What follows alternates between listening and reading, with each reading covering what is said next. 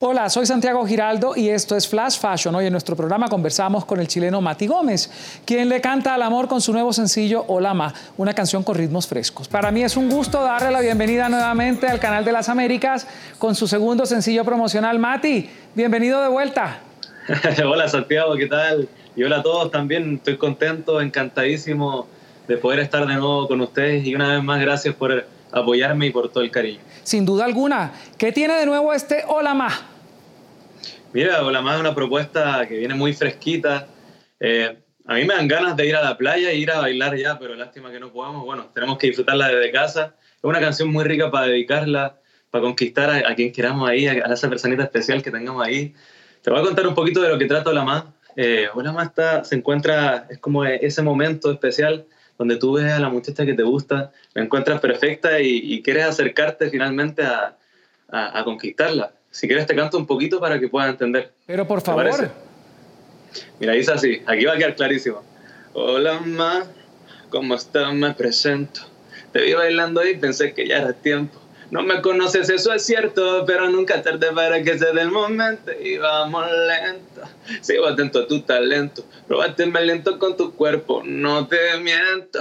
También lento movimiento, como la marea con el viento. El coro dice así: Hola, ma, mamá, deja llevarte pa'l mar. Cierra los ojos y verás cómo bailan las olas. Bueno, ¿Me entendieron? Lo máximo, por lo menos nos invitas a dibujar la playa en la imaginación en estos días de confinamiento. ¿Cómo has llevado tú la cuarentena? Eh, la cuarentena no, la, he llevado a ver aquí en casa. Eh, tú sabes que no podemos salir acá, estamos en cuarentena, y, pero trabajando, ya sabes cómo estamos de estreno, y, y buscando qué hacer, nos levantamos temprano en las mañanas a entrenar, por ahí sigo cantando todo, todos los días, ensayando. Eh, y ahí full, gira de medio. Y en eso estamos.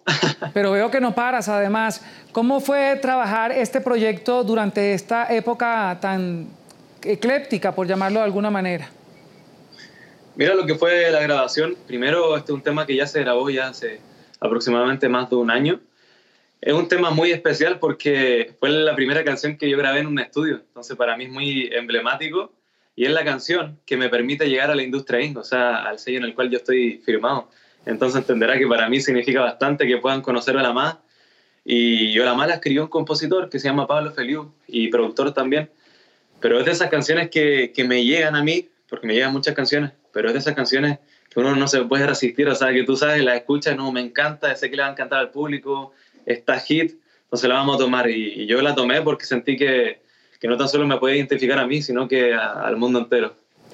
Mati, ¿cómo fue colaborar en ese remix de Yo no sé junto a Nicky Jam y Rake? Eso fue increíble, increíble, increíble. De partida quiero empezar dándole la gracia a Nicky Jam y a Rake porque son unos artistas humildes, o sea, ellos para mí son referentes. Me están enseñando prácticamente a mí el día de mañana cuando yo sea grande o llegue al nivel de ellos. Yo el día de mañana también le puedo dar una mano a alguien que está empezando, así que primero yo lo veo así, soy una persona muy agradecida. Y creo que el sueño de todo artista nuevo, eh, lograr esto, o sea, imagínate mi primer eh, remix pues, de mi primera canción y ya es un remix,